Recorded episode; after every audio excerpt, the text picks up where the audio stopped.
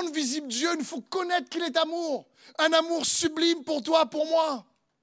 Parce que si tu le connais, alors tu découvres qui il est en toi. Et quand tu découvres qui il est en toi, ben, tu commences à te découvrir en lui. C'est-à-dire rendre Dieu visible, c'est connaître Dieu et se connaître.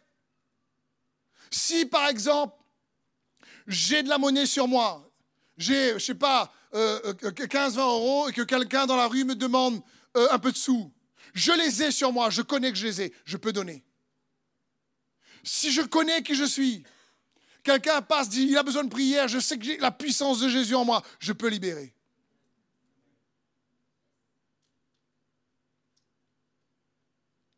Parce que tu connais qu'il est en toi.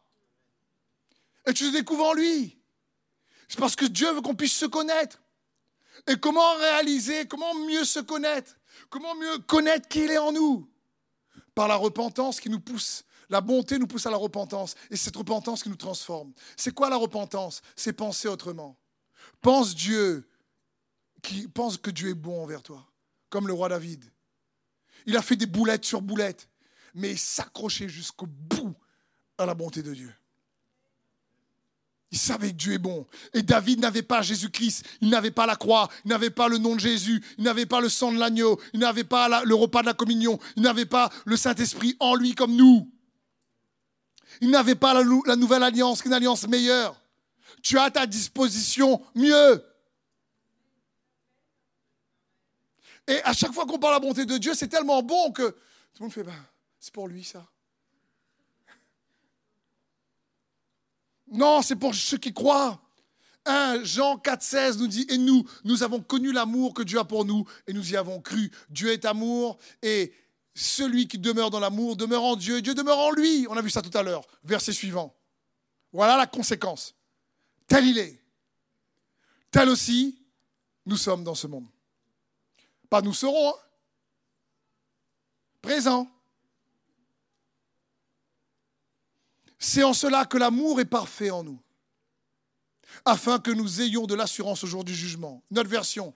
Si l'amour est parfait en nous, nous pouvons être pleins de confiance pour le jour où Dieu nous jugera. Pourquoi? Parce que notre vie dans le monde ressemble à celle de Jésus-Christ. Tel il est, tel aussi nous sommes. Mais ça, c'est une vérité riche en grâce. Mais franchement, entre nous, qui réalise ça pleinement? Tel il est, tel aussi nous sommes. Mais on est tellement en train de juger qui nous sommes par rapport à tous nos ratés, nos loupés, notre passé, ce que les gens disent de nous, ce qu'on dit de nous-mêmes, que tel il est, tel aussi nous sommes. Parce qu'il faut de la foi pour recevoir ça.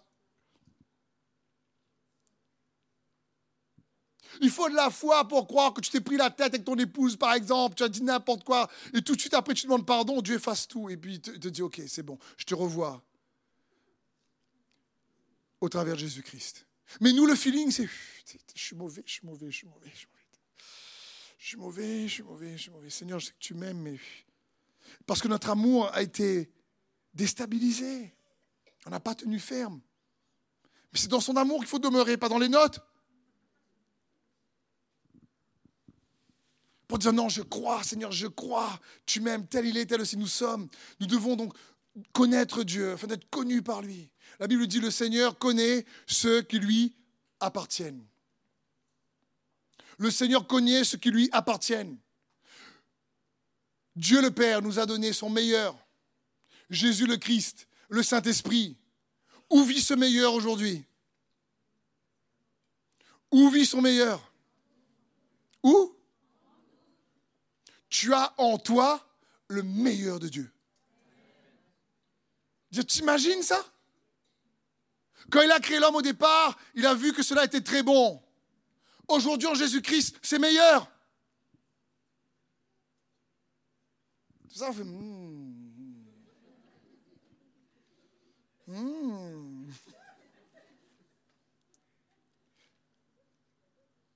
Parce qu'on ne peut pas amener son règne si on ne s'accroche pas à son amour, à sa bonté. Si on ne demeure pas dans son amour. Si on ne réalise pas combien il est bon. Parce qu'il nous faut recevoir l'abondance de sa grâce et le don de la justice. C'est un don. On ne mérite pas. C'est pas à cause de ce que j'ai fait de bon ou tu as fait de bon. C'est à cause de ce qu'il a fait de bon. Et il veut qu'on demeure là-dedans. Et le meilleur de Dieu en toi. C'est Jésus-Christ. C'est lui le mystère caché de Dieu avant tous les temps, nous dit Colossiens 1, le mystère caché de Dieu de, euh, de, tous les temps, dans tous les âges, mais révélé maintenant à ses saints, à qui Dieu a voulu faire connaître quelle est la glorieuse richesse de ce mystère parmi les païens, à savoir Christ en vous, l'espérance de la gloire.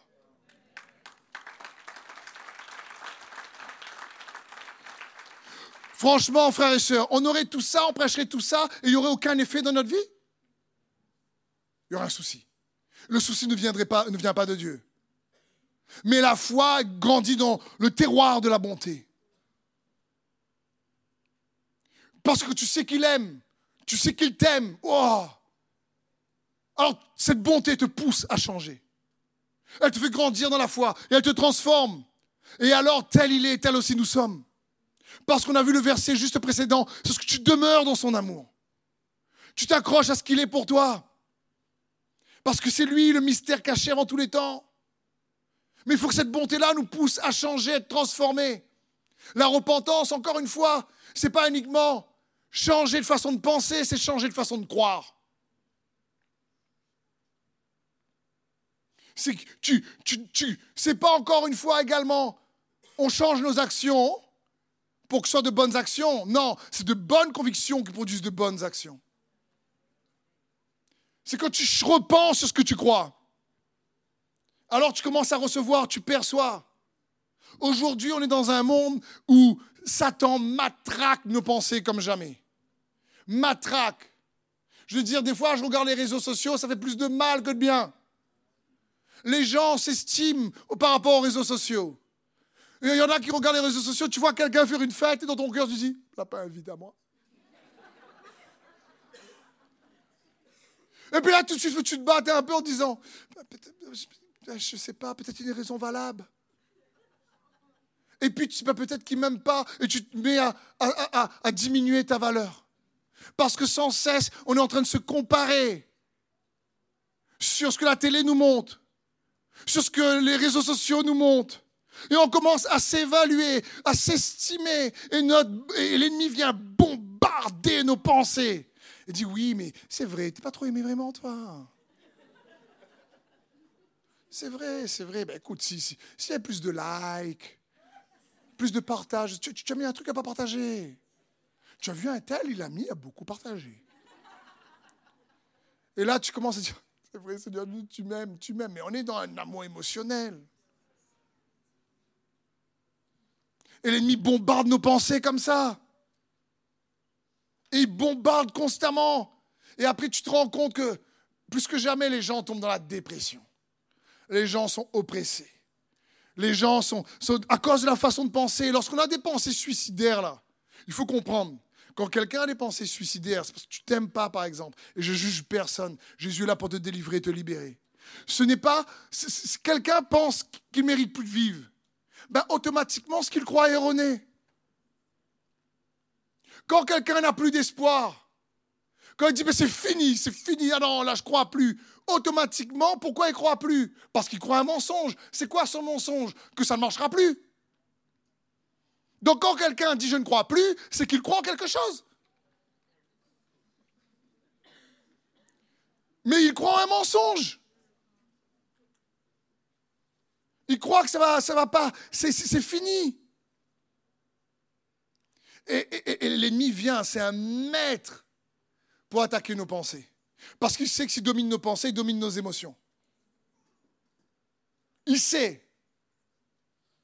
Et, la Bible dit, mais non, mais focalise-toi sur la bonté de Dieu qui nous pousse à la repentance. Regarde combien tu es bon. Arrête de regarder aux réseaux sociaux pour t'estimer. Si tu regardes les réseaux sociaux, ça te rend malade, ben enlève les réseaux sociaux. C'est tout. Il faut, comprendre ça. arrête d'évaluer ta valeur par rapport aux autres. Oh, j'étais pas pris dans tel endroit, j'ai pas eu mon concours. oh ben, hey, Fixe tes regards sur Jésus. Regarde combien il t'aime. Dieu est capable de, tu sais quoi, guérir ta pensée. Il est capable de la renouveler par le moyen de sa grâce, par sa puissance. Certains ont tellement de mauvaises pensées constamment et se disent, mais comment on va faire? Mais Dieu est capable de te guérir de ces mauvaises pensées-là. Il faut que tu crois. Il faut que tu réalises ça. C'est par la foi en sa bonté envers toi que tu crois qu'il va t'aider. Quand Jésus a commencé à souffrir avant d'aller à la croix, quand Jésus a commencé à souffrir, quel est le premier signe de souffrance qui est apparu? Des grumeaux de sang. Voilà le premier signe. Avant d'être fouetté, avant d'être emprisonné, des grumeaux de sang. La pression était intense. Il savait qu'il devait mourir pour nous sauver. Le poids du péché du monde attaque ses pensées. Il va être séparé du Père. Et là où dans Genèse 3, le jardin d'Éden, la sueur est apparue à cause du péché, dans le jardin de cette sémanée, le sang, la sueur se transforme en sang pour nous racheter de l'oppression mentale,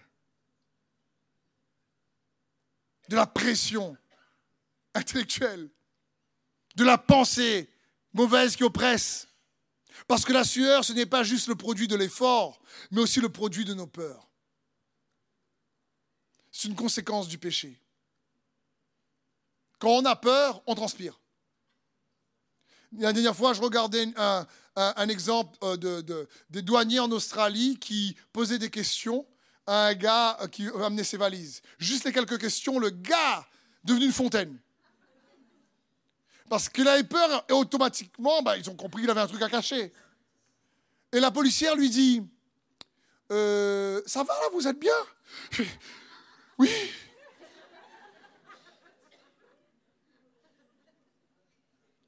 Parce que la sueur est une conséquence du péché, pour qu'on fait des efforts. Mais ce n'est pas par nos efforts. Jésus a racheté nos efforts en commençant le chemin de la passion. Alors que dans le jardin d'Éden, le péché n'existait pas. Et l'homme n'avait pas encore péché. Mais par le mensonge du diable, il a cru. Et cet effort-là est rentré. Mais Jésus, Luc 22, 44, étant en agonie, il priait instamment et sa sueur devint comme des grumeaux de sang qui tombaient par terre. Mais ça, c'est pour toi. Ça, c'est pour moi.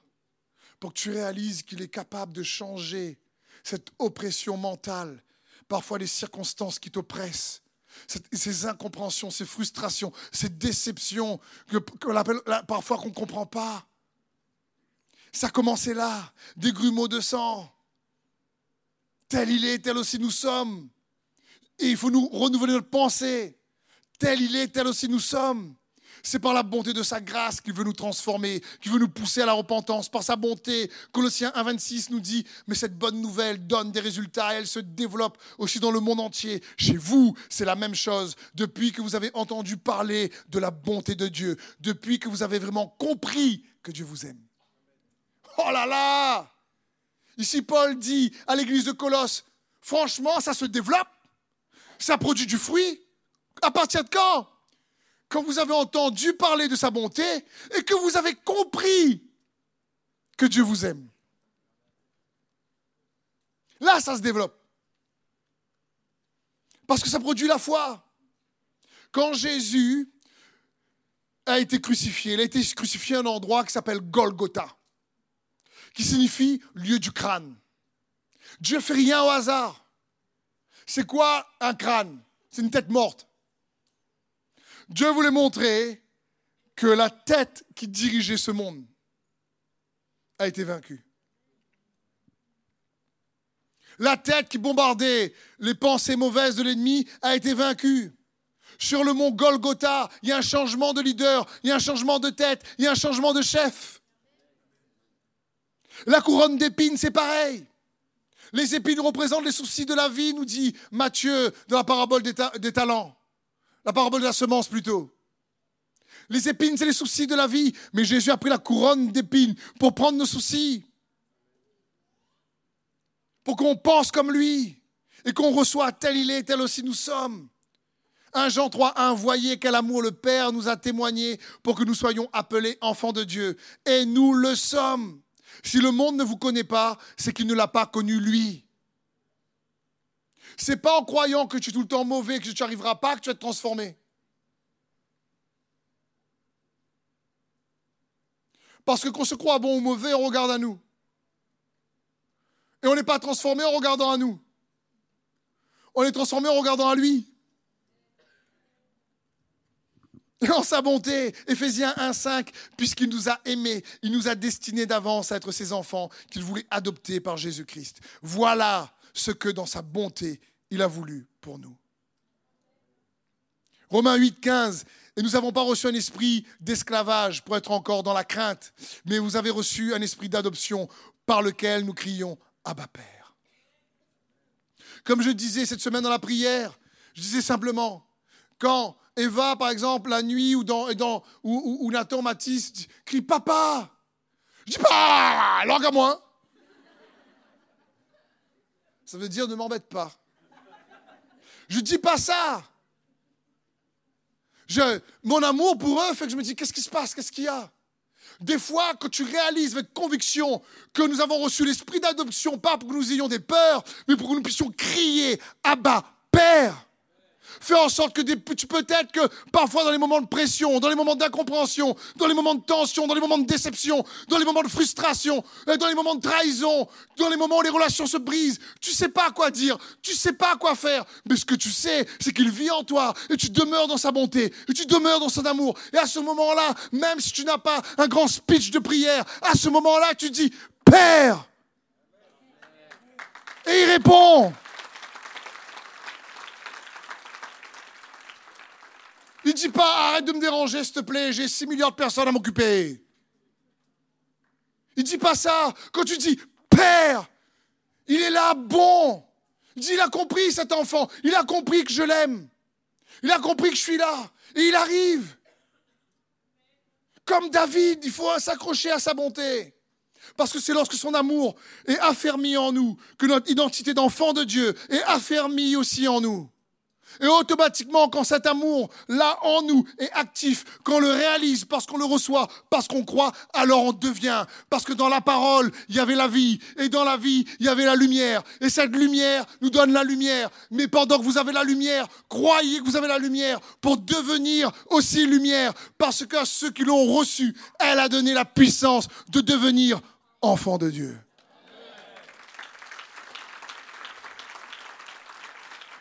C'est de ça qu'on parle. Parce qu'il est bon. N'attends pas que tout soit chaotique. Accroche-toi à sa bonté.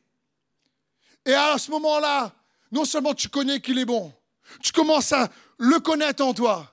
Et là, tu peux commencer à le rendre visible, à le faire connaître. Là, tu peux commencer à, servir les autres, parce que l'amour te presse à servir les autres avec humilité, faire connaître sa bonté, parce que son amour doit ressembler à quelque chose. Éphésiens 5, 9. Car le fruit de la lumière consiste en toutes sortes de bonté, de justice et de vérité. Si on devient lumière, on porte à ce moment-là un fruit. Le fruit de la lumière consiste en toutes sortes de bonté. Toutes sortes de bonté qu'on emmène vers les autres, on veut les servir, parce que tu connais qu'ils t'aiment. Et tu veux partager cet amour-là aux autres.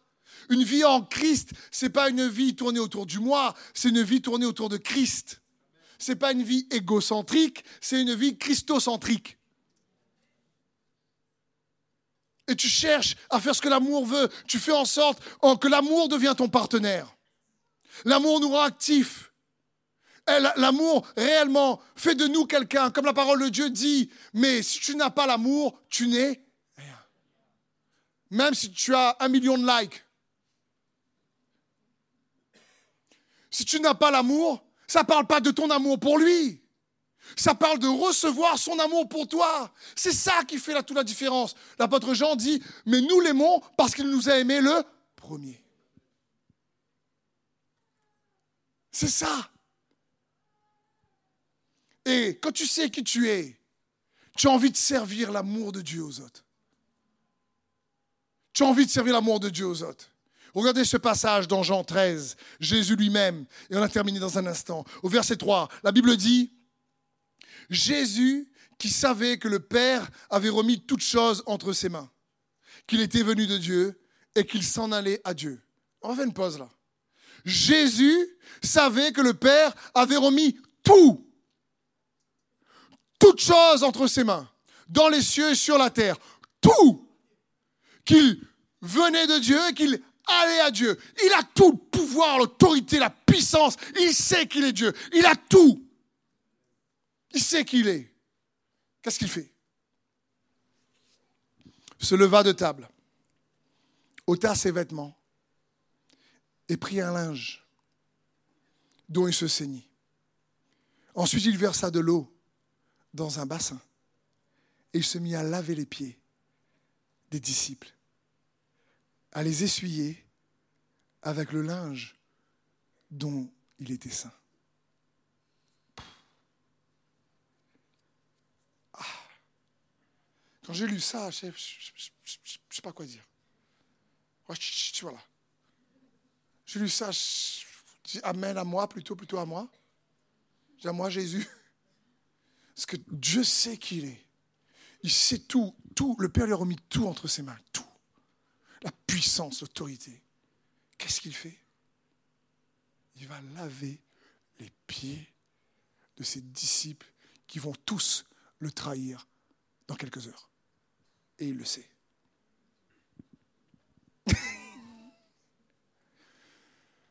Jésus. Il n'y a pas d'autre nom.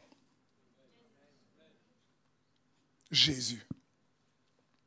Et il voulait nous montrer combien il nous aime. Et au départ, Pierre ne voulait pas. Et il dit à Pierre, tu n'auras pas de part avec moi. Alors Pierre, comme d'habitude, dit, bah, écoute, nettoie tout alors.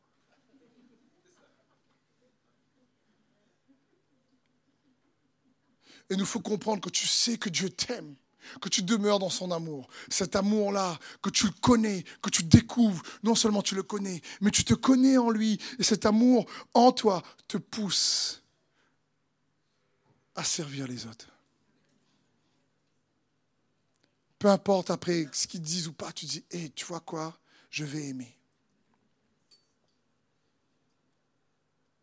Quand l'amour prend les commandes, Jésus euh, nous montre que l'amour triomphe de la honte triomphe du regard des autres et nous pousse à servir avec humilité. Jésus n'a pas eu honte de laver les pieds. Et, franchement, les pieds d'avant, ce n'étaient pas encore les pieds d'aujourd'hui. Encore une fois, il n'y avait pas des chaussures avec le confort qu'on a.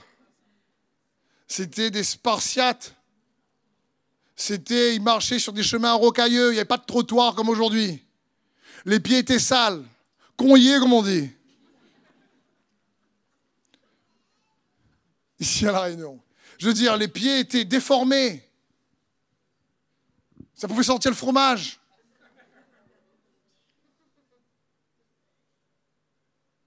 Mais le Dieu de l'univers, il sait à ce moment-là qu'il a tout reçu.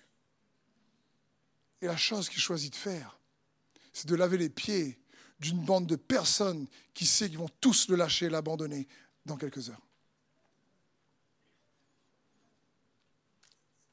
C'est l'amour de Dieu. Même si on le lâche, même si parfois nous, on n'est pas constant, son amour pour toi est constant.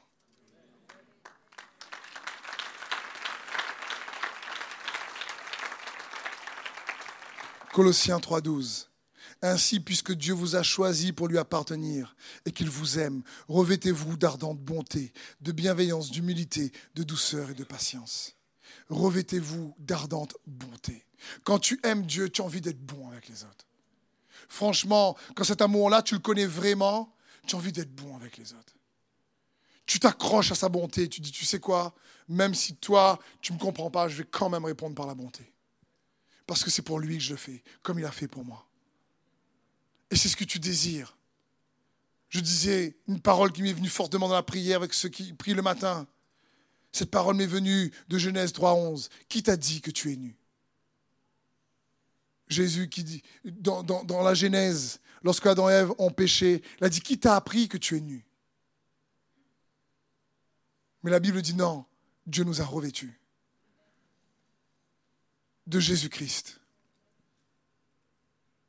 Il ne veut pas que tu sois mis à nu par la honte, mis à nu par la condamnation, mis à nu par les mensonges de l'ennemi, par la culpabilité haute. Il veut te revêtir de sa bonté, de son amour. Qui t'a appris que tu es nu? Ce n'est pas Dieu qui nous apprend que nous ne pouvons pas y arriver. Ce n'est pas Dieu qui va te dire tu es mauvais. Ce n'est pas Dieu qui va te dire ça ne va pas marcher. Il a payé le prix et il a tout accompli pour que ça marche pour toi. Et on a notre part à jouer, bien sûr, après. Colossiens 3,14. Et par-dessus tout cela, revêtez-vous de l'amour, qui est le lien par excellence.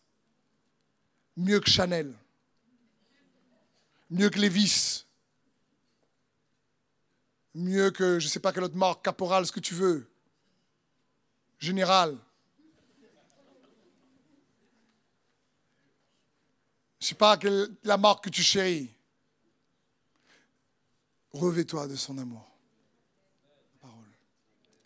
Ce que Dieu veut pour nous, c'est que tu reçois sa bonté pour toi. C'est que tu reçois l'abondance de sa grâce. Parce que c'est sa bonté qui nous pousse à changer. Et Jean 13, 35 nous dit, à ceci, tous reconnaîtront que vous êtes mes disciples si vous avez de l'amour les uns pour les autres. On va reconnaître, on va rendre Dieu visible à l'amour qu'on a les uns pour les autres. C'est ce que Dieu veut.